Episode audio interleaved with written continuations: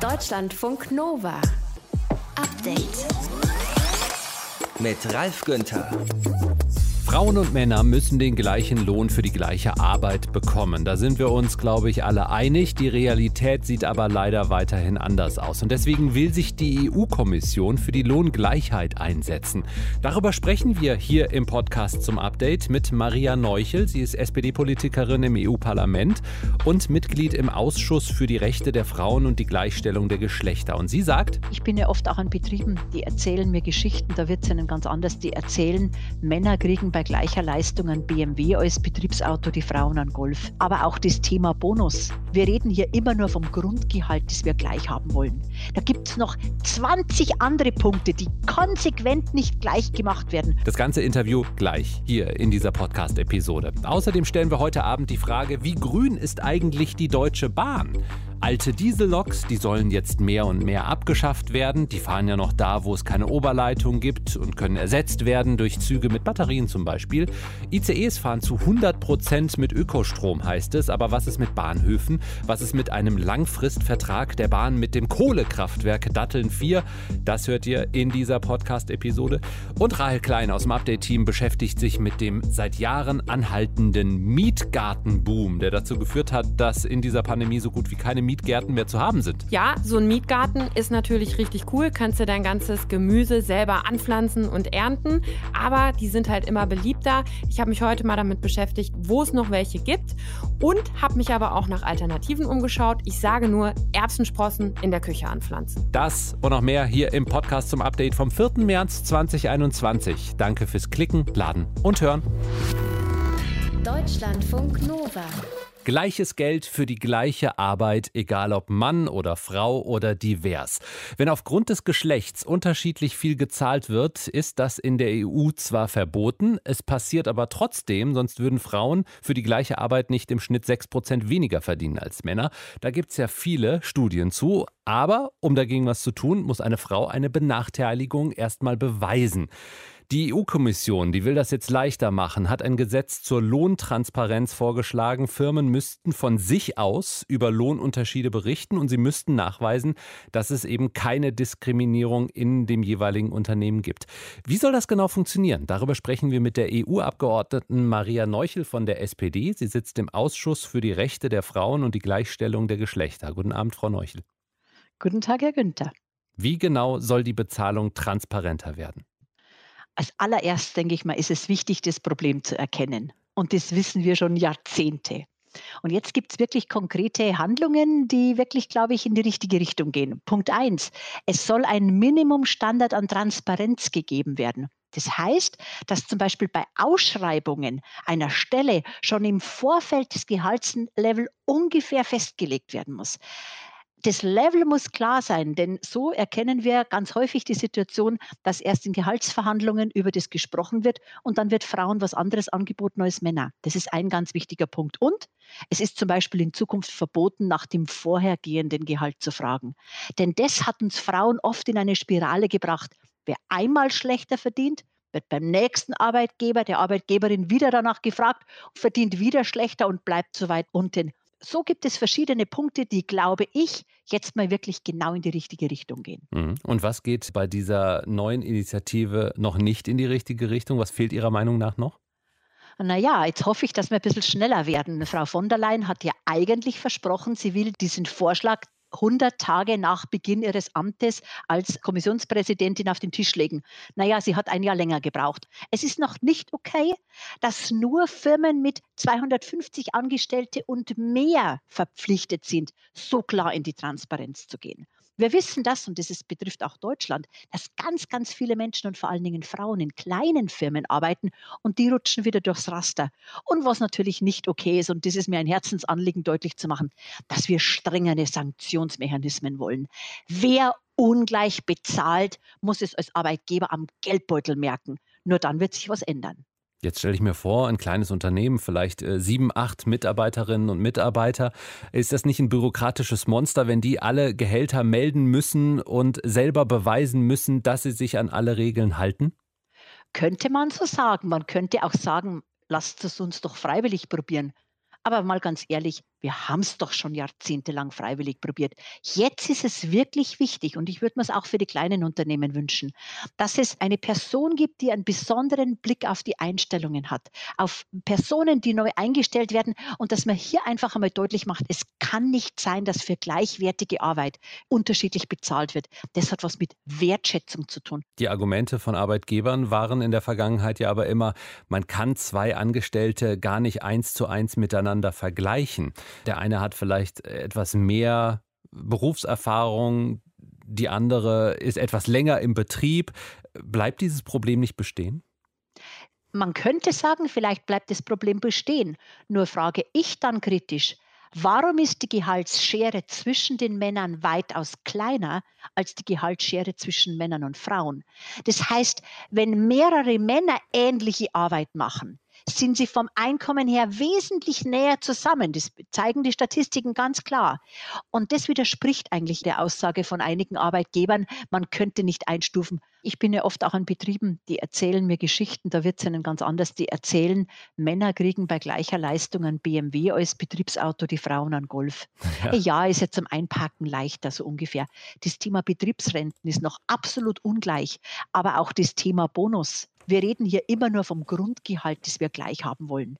Da gibt es noch 20 andere Punkte, die konsequent nicht gleich gemacht werden. Vom Betriebsauto angefangen bis zu dem, wie gesagt, ob es eine besondere Betriebsrente gibt oder ob es einen Bonus am Jahresende gibt. Das entzieht sich ja dieser Bewertung. Und das ist nämlich der nächste Schlag, den die Frauen kriegen, wenn sie merken, da ist einer noch nicht so lange im Betrieb, aber der kriegt das größere Auto. Der Vorschlag der Kommission muss jetzt noch vom EU-Parlament und den EU-Staaten abgesegnet werden und beide können auch noch Änderungen vornehmen. Was glauben Sie, wird am Ende davon übrig bleiben? Natürlich wird das Parlament noch drauflegen. Denn das progressivste, das voranschreitendste Gremium in der EU, das ist das Parlament. Und das Parlament merkt, dass das Versprechen, Männer und Frauen, die gleichwertige Arbeit leisten in Europa, und dieses Versprechen gibt schon seit Jahrzehnten in der EU, dass dieses Versprechen einfach jetzt in die Tat umgesetzt werden muss. Dann wird der Rat kommen, dann kommt das übliche Spiel, der Rat nimmt wieder bestimmte Dinge weg, hm. spricht über Bürokratie und so weiter. Ich hoffe, dass wir trotz allem über dem jetzt vorgelegten Papier von Ursula von der Leyen bleiben. Ich hoffe, dass echt sich was bewegt, denn Gleichstellung ist auch ein Erfolgsmotor für Europa. Zu glauben, es könnte wirtschaftlichen Erfolg ohne Gleichstellung geben, den gibt es nicht. Stark motivierte Frauen, motivierte Frauen, die auch gut verdienen, sind für jede Firma Gold wert. Maria Neuchel von der SPD, Mitglied im EU-Ausschuss für die Rechte der Frauen und die Gleichstellung der Geschlechter. Ich danke Ihnen für die Zeit. Ganz herzlichen Dank für Ihr Interesse. Deutschlandfunk Nova. Update. Vergangenen Sommer wenn wir uns da im Freien an einen Tisch im Biergarten oder im Café gesetzt haben, da haben wir ja meistens so einen QR-Code am Tisch gescannt, haben Name, Adresse, Telefonnummer hinterlassen. Das mussten wir einmal machen. Das Handy hat sich das gemerkt. Und später haben wir uns wieder ausgelockt und mussten nie wieder was eingeben. Das war ganz praktisch. Das klappt jetzt also schon seit knapp zehn Monaten sehr gut. Und damit das in möglichst vielen Bereichen, zum Beispiel auch bei Events, klappt, in diesem Frühling und im Sommer, gibt es immer mehr solcher Services und Apps. Smudo zum Beispiel von den Fantastischen Vier, der tingelt ja seit Tagen von Talkshow zu Talkshow, macht Werbung für die App Luca. Außerdem kennt ihr vielleicht Recover oder Darf ich rein oder Wieder. Die Apps, die versprechen für uns alle mehr Freiheit. Und darüber sprechen wir mit Patrick Bellmer von Heise Online. Hallo. Hallo. Erklär erst nochmal, wie genau können solche Apps die Arbeit der zum Beispiel Gesundheitsämter unterstützen?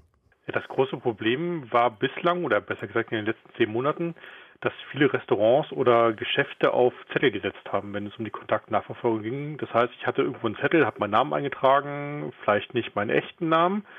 Und wenn dann eine Infektion festgestellt wurde, musste das Gesundheitsamt Papierzettel abtippen, hoffen, dass die Schrift lesbar ist oder dass überhaupt echte Daten draufstehen.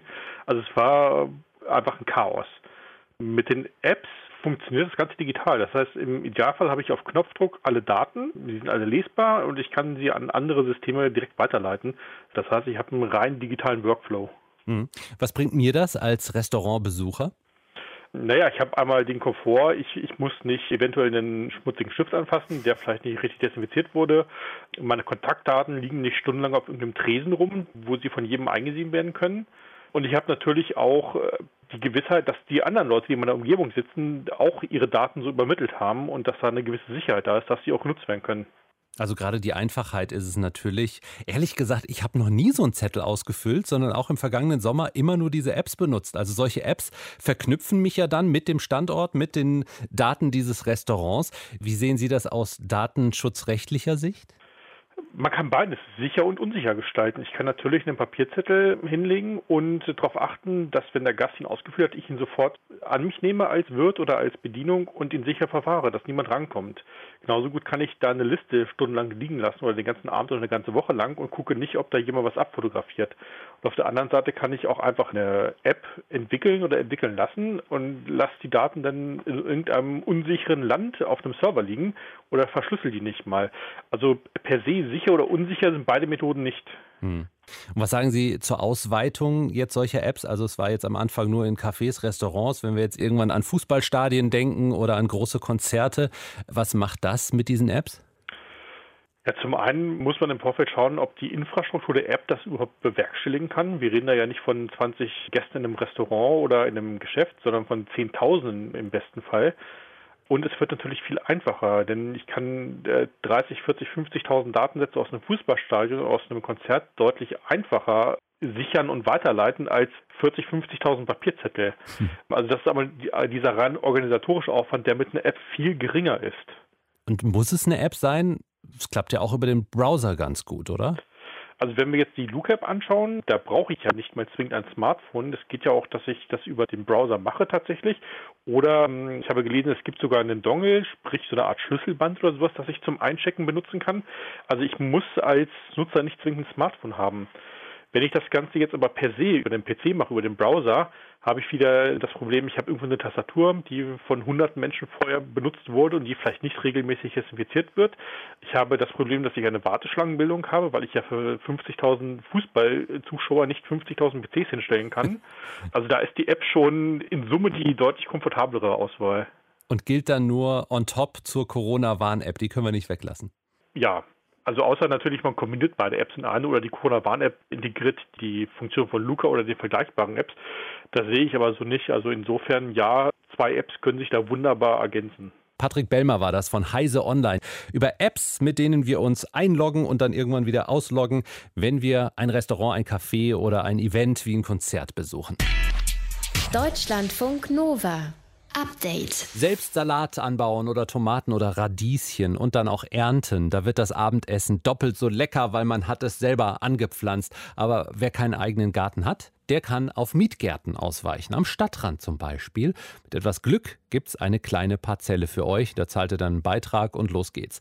Die Corona-Pandemie hat allerdings dazu geführt, dass die Wartelistenplätze für solche Mietgärten extrem lang geworden sind. Wo ihr noch Chancen auf einen eigenen Garten habt, sagt euch jetzt Deutschlandfunk Nova Reporterin Rahel Klein. Rahel, wie stehen denn die Chancen, dass ich noch an einen Mietgarten für dieses Jahr komme, sollte ich Interesse haben? Das kommt ein bisschen drauf an, wo du wohnst. In großen Städten sind solche Mietgärten natürlich ganz besonders beliebt. Wenn du zum Beispiel in Berlin wohnst, dann kann das gut sein, dass du mit Hunderten oder sogar noch mehr Leuten auf einer Warteliste landest. Meine Ernte, das ist ein Unternehmen aus Bonn. Die haben in ganz Deutschland 24 Standorte für Mietgärten. Und da hat mir Ina Remmel gesagt, dass einige Standorte, wie zum Beispiel in Berlin oder Stuttgart, ausgebucht sind. Aber zum Beispiel in Nordrhein-Westfalen, da gibt es durchaus noch freie Gärten. Da kann man also, je nachdem, wo man wohnt, auch noch Glück haben. Die Nachfrage nach solchen Mietgärten ist jedenfalls deutlich gestiegen, sagt Ina Remmel. Also wir haben auch in diesem Jahr schon wesentlich mehr Gärten mit dazugenommen. Also wir haben teilweise Standorte um 100 Gärten vergrößert und mit den Landwirten eben die Flächen vergrößert und da dann auch schon die Gärten mit vermietet.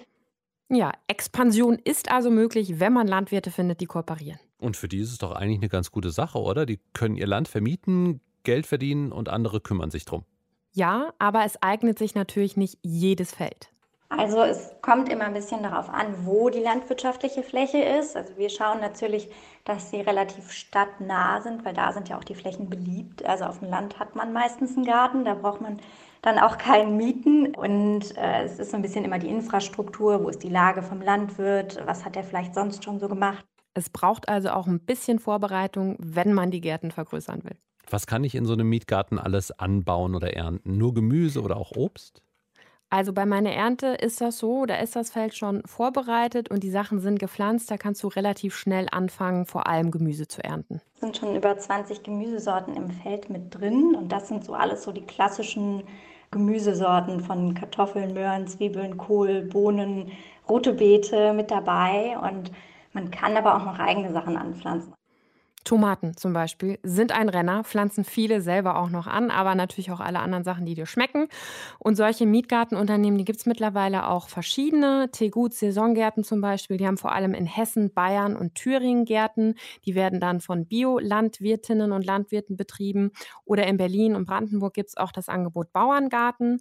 Da guckt man am besten mal, was es so in der Nähe von einem selbst gibt. Und dann kostet so ein Garten dann für eine Saison je nach Größe so zwischen 250 und 400 450 Euro. Was mache ich, wenn es da, wo ich wohne, keine Mietgärten mehr gibt, die ich mieten kann? Ich habe auch keinen Balkon, aber trotzdem würde ich gerne was eigenes anpflanzen dann kannst du auch einige Sachen drin anpflanzen. Auch du, Ralf. Caroline Engwert, die betreibt den Gartenblog Hauptstadtgarten, hat neulich ein Buch zur Indoor-Ernte rausgebracht und die hat mir gesagt, was in der Wohnung geht. Also am besten sind alle Sachen, die sehr schnell wachsen und nicht so viel Licht brauchen. Also das sind zum Beispiel Salate, alle möglichen verschiedenen und Blattgemüse, wie jetzt zum Beispiel sowas wie Pak Choi. Aber man könnte auch und das finde ich total spannend, auch sowas wie Rotkohl oder Grünkohl anpflanzen, solange man nicht denkt, man kultiviert es so lange, bis da ein ganzer Kopf draus wird. Die erntet man dann einfach blattweise. Ganz wichtig ist aber auch, die Pflanzen nicht auf die Fensterbank oder die Heizung zu stellen, weil es zu warm und dann zu trocken ist. Das ist ganz schlicht. Dann lieber an einen dunkleren Ort und eine Lampe dazustellen. Die Küche, die ist ein ganz guter Platz dafür. Was klappt denn immer, auch bei Menschen ohne grünen Daumen? Also perfekt für Anfänger sind Pflücksalat und Radieschen, sagt Caroline Engwert. Und eins ihrer Favorites sind Erbsensprossen tatsächlich. Also, dass man Erbsen einweicht, kann man auch welche aus der Packung nehmen und einfach auf so ein bisschen Erde drauf macht und diese Erbsensprossen dann, wenn sie so ungefähr 10 Zentimeter groß sind, abschneidet. Wächst total schnell, schmeckt wie Erbse und ist super lecker zu allem mit Ei. Also wirklich diese getrockneten Erbsen, die du auch aus dem Supermarkt kennst, die man auch wie Linsen kaufen kann, die in der Packung, zack, und dann hast du zu Hause eine schöne, grüne, leckere Beilage. Selbst Gemüse anbauen, entweder im Mietgarten oder eben auch zu Hause. Es geht beides und ist gerade in der Corona-Pandemie sehr, sehr beliebt. Dankeschön, Rahel. Deutschlandfunk Nova. Update. Ihr kennt Frontex, ne? Die Europäische Grenzagentur. Jan Böhmermann hat vor einem Monat mal so ein längeres kritisches TV-Stück zu dieser Grenzpolizei und zu ihren Befugnissen oder eben Nicht-Befugnissen gemacht. Und vielleicht erinnert ihr euch, der Spiegel hat darüber berichtet, dass griechische Grenzschützer Flüchtlingsboote aus der Türkei zurückgedrängt haben soll. Pushback nennt sich das Ganze. Die EU-Grenzagentur Frontex, die soll diese Pushbacks dulden oder sogar vertuschen, so der Vorwurf. Frontex-Chef ist Fabrice Leggeri und er musste heute dazu Stellung beziehen vor einer Untersuchungsgruppe im EU-Parlament. Unser Brüssel-Korrespondent Paul Vorreiter hat das Ganze für uns verfolgt. Paul, was genau wird dem Frontex-Chef vorgeworfen? Also das eine ist natürlich, dass er als Chef von Frontex nicht zulassen darf, dass seine Agentur EU-Recht bricht, indem sie sich eben an diesen Pushbacks beteiligt oder aber sie verdeckt.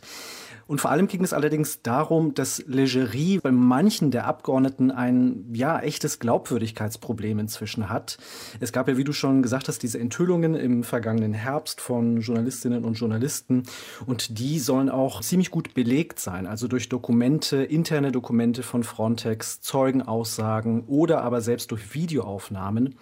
Naja, und so wirkt es halt erstmal, dass da etwas faul sein muss daran, wenn der Frontex-Chef, was er bislang immer gemacht hat, eben das bestritten hat, dass es da eine Verwicklung gibt, eine direkte oder indirekte, ähm, eben in diese Pushback-Vorwürfe.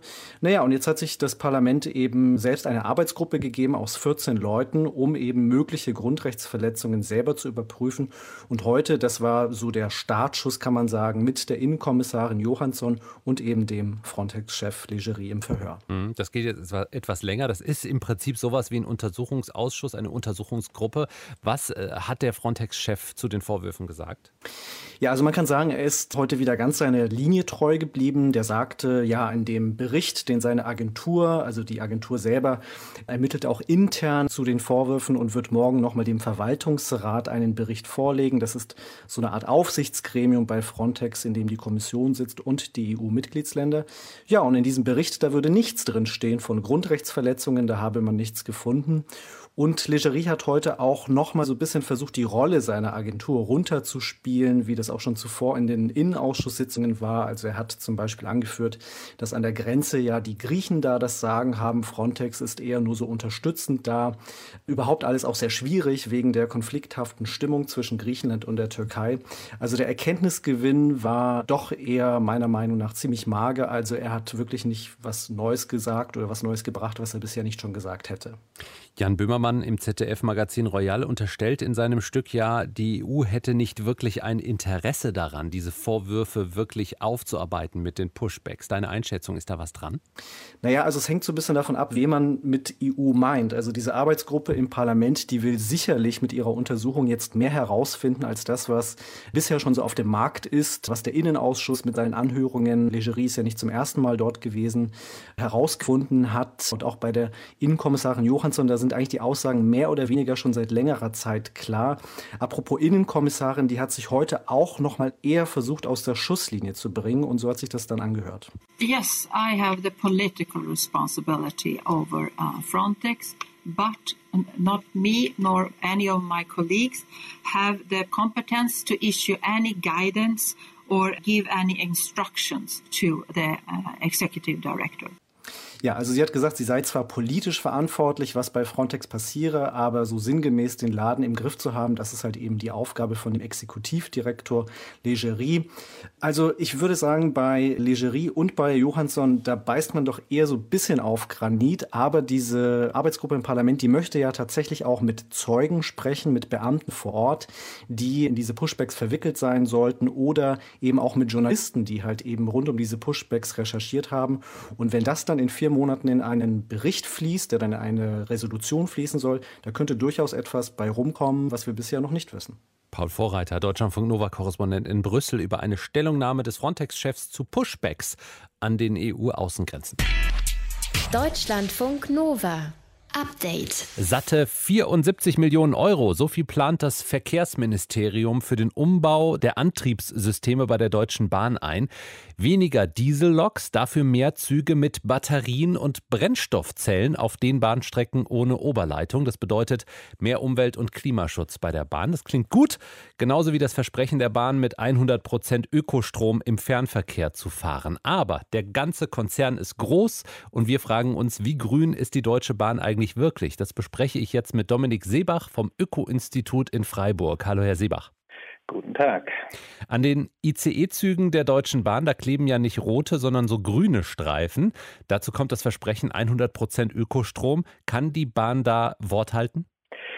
Also rein bilanziell aus Sicht der üblichen Verfahren zur Bilanzierung von Ökostrom und auch der gesetzlichen Vorgaben sind die Angaben hier zulässig und korrekt. Die Fernverkehrszüge fahren bilanziell mit 100 Prozent Ökostrom. Insofern kann man in der Hinsicht sagen, ja, hier wird Wort gehalten.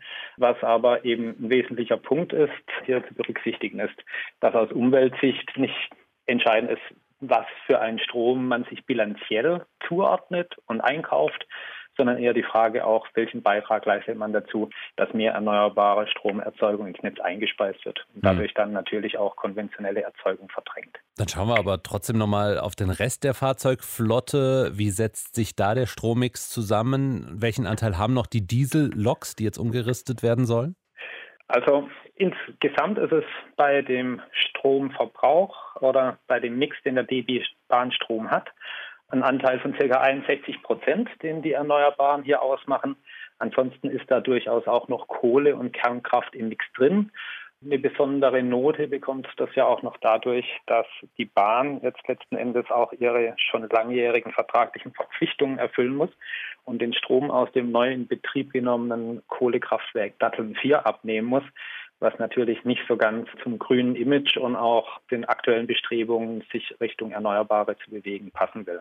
Wenn Sie sagen Langfristvertrag mit Kohlekraftwerk Datteln 4, wie lang läuft der noch? Das ist eine festgelegte Kraftwerksleistung und die gesamte daraus folgende Erzeugung, die hier von der Bahn abgenommen werden muss. Also das sind insgesamt 400 MW. Hm. Das ist insgesamt ein ausgewachsenes Kraftwerk, das hier nur für die Bahn und den Bahnstrom läuft. Jetzt haben Sie gerade angesprochen, dass die Bahn als Großverbraucher eigentlich sich selbst mehr darum kümmern müsste, dass erneuerbare Energie erzeugt wird. Wie kann sie das tun? Also es bietet sich einfach an, dass ein Konzern wie die Deutsche Bahn hier ein besonderes Augenmerk drauf legt und dann auch jetzt mit Blick auf die eigene Außendarstellung der Bahn das in der Bahn fördern kann. Die Bahn ist mit 10 Terawattstunden Stromverbrauch Deutschlands größter Stromverbraucher. Die Bahn hat ein eigenes energiespezialisiertes Tochterunternehmen, die DB Energie und ein eigenes Bahnstromnetz. Die Bahn hat viele Liegenschaften, auf denen sie selbst auch entsprechende Projekte realisieren könnte. Und insofern hat sie da einfach viele Möglichkeiten, auch in irgendeiner Form Einfluss drauf zu nehmen oder selbst aktiv zu werden, um den Ausbau der Erneuerbaren voranzutreiben. Zum Teil gibt es da auch einige Aktivitäten. Die Bahn hat aktuell auch etliche Verträge mit neuen und zum Teil noch zu bauenden erneuerbaren Anlagen abgeschlossen, die dann speziell für die Bahn auch Strom liefern und wo die Bahn auch tatsächlich die Kosten für die Errichtung und den Betrieb der Anlagen zahlt. Das ist grundsätzlich sehr begrüßenswert, aber rein von der Menge her kann da noch einiges passieren. Jetzt haben wir viel über Züge gesprochen. Wie sieht es denn mit der Infrastruktur aus, zum Beispiel den tausenden Bahnhöfen in Deutschland? Fließt da viel Ökostrom in die Beleuchtung und in die Anzeigetafeln? Ja, also im Vergleich zu dem Fahrstromverbrauch äh, macht jetzt der Strom, der für die Liegenschaften verbraucht wird, eher den kleineren Anteil aus. Aber natürlich ist es immer noch äh, absolut ein großer Posten. Und die Bahn wirbt ja damit, dass auch etliche Bahnhöfe schon vollständig auf Erneuerbare umgestellt sind. Die letzte Zahl, die ich hierzu gehört habe, waren 33. Aber jetzt mit Blick auf die tausenden Bahnhöfe und auch Liegenschaften, die die Bahn so insgesamt betreibt, kann man das jetzt als positive Pilotprojekte betrachten und nur hoffen, dass da schnell noch viele weitere dazukommen. Wie grün ist die Deutsche Bahn? Darüber haben wir mit Dominik Seebach vom Öko-Institut in Freiburg gesprochen. Deutschlandfunk Nova. Update. Corona zwingt ja nicht nur zum Umdenken, zum Alltag umgestalten, sondern manche auch zum Umschulen. Was soll man auch anderes machen, wenn der eigene Job oder der frisch erworbene Abschluss einem gerade wirklich überhaupt nichts nützt in der Pandemie? Die Schweiz will jetzt beispielsweise Piloten als Lokführer anwerben. Das ist doch mal eine Umschulung, oder? Wie ihr die aktuelle Krisensituation am Jobmarkt am besten meistert und vielleicht auch nutzen könnt, hat Deutschlandfunk Nova Reporterin Magdalena Bienert unter anderem einen Karrierecoach gefragt. Die Jobsuche 2021 unterscheidet sich deutlich von der, die wir noch von vor ein paar Jahren kennen.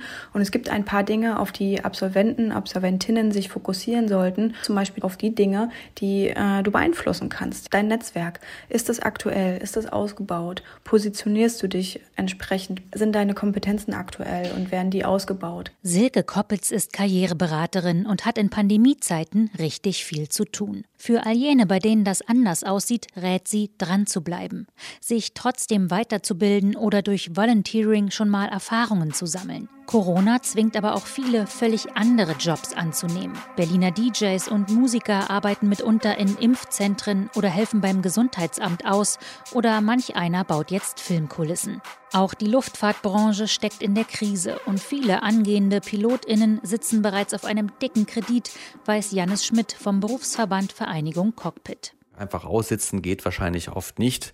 Also wenn jemand hofft, dass die Branche nach einem Jahr oder nach ein paar Monaten dann wieder unbeschadet aus der Situation dann äh, wieder erwacht und dann die ganzen Leute eingestellt werden, ich glaube, das, das werden die wenigsten denken. Meistens müssen junge Pilotinnen und Piloten den ein oder anderen Kredit noch für ihre Fluglizenz äh, zurückbezahlen. Da sind ja auch mehrere tausend Euro.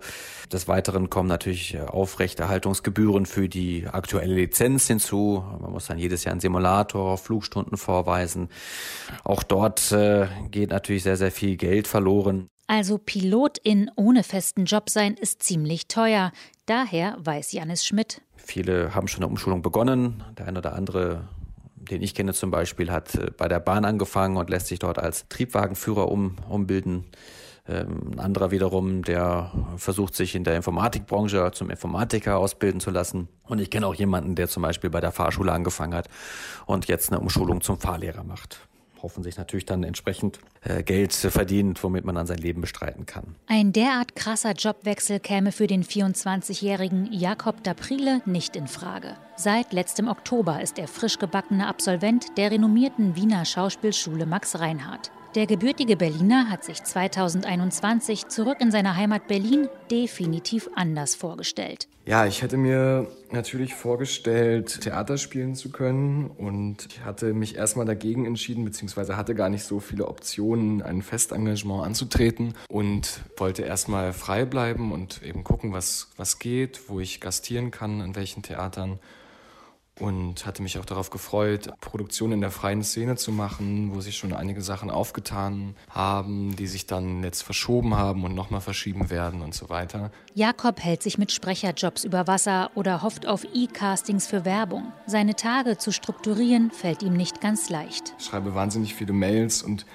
Bewerbungen an äh, Synchronstudios, an AufnahmeleiterInnen. Ich äh, schreibe weiterhin natürlich Bewerbungen an Theater. Ich warte noch auf eine Entscheidung von einem Staatstheater in Berlin. Ähm, dann habe ich gerade die Überbrückungshilfe beantragt und in diesem Zwischending von äh, geduldig sein, aber eben auch äh, Initiative zu ergreifen. Das ist für mich die Herausforderung. Der Jungschauspieler hat sich dennoch in einem Impfzentrum beworben, aber zurzeit sind keine Stellen in Berlin frei. Damit macht es Jakob jedenfalls genau richtig, sagt Karriereberaterin Silke Koppitz. Wichtig ist natürlich, dass deine Finanzen geklärt sind. Ja, das heißt, wenn du gerade ganz dringend Geld brauchst, dann nimm einen Nebenjob an. Ansonsten kannst du schauen, ob du in anderen, in verwandten Branchen tätig sein kannst, in verwandten Berufen. Das heißt, du solltest einmal genau gucken, wo liegen deine Skills und welche davon kannst du auch transferieren in ein anderes Jobgebiet, in eine andere Branche. Du solltest dich dann bei deiner Bewerbung vor allem auf Beispiele fokussieren und auf Erfolge, die du hattest, zum Beispiel im Rahmen von ähm, Praktika, die du gemacht hast, Studienarbeiten etc. Vor allem sollte man aktuell auch digitale Angebote nutzen, um sich weiterzubilden oder sich mit dem digitalen Arbeitswesen vertraut machen. Arbeitgeberinnen könnten viele jetzt Corona geschuldete Arbeitsmodelle durchaus auch nach der Pandemie beibehalten. Deutschlandfunk Nova. Update. Montag bis Freitag, immer zwischen 18 und 20 Uhr. Mehr auf deutschlandfunknova.de.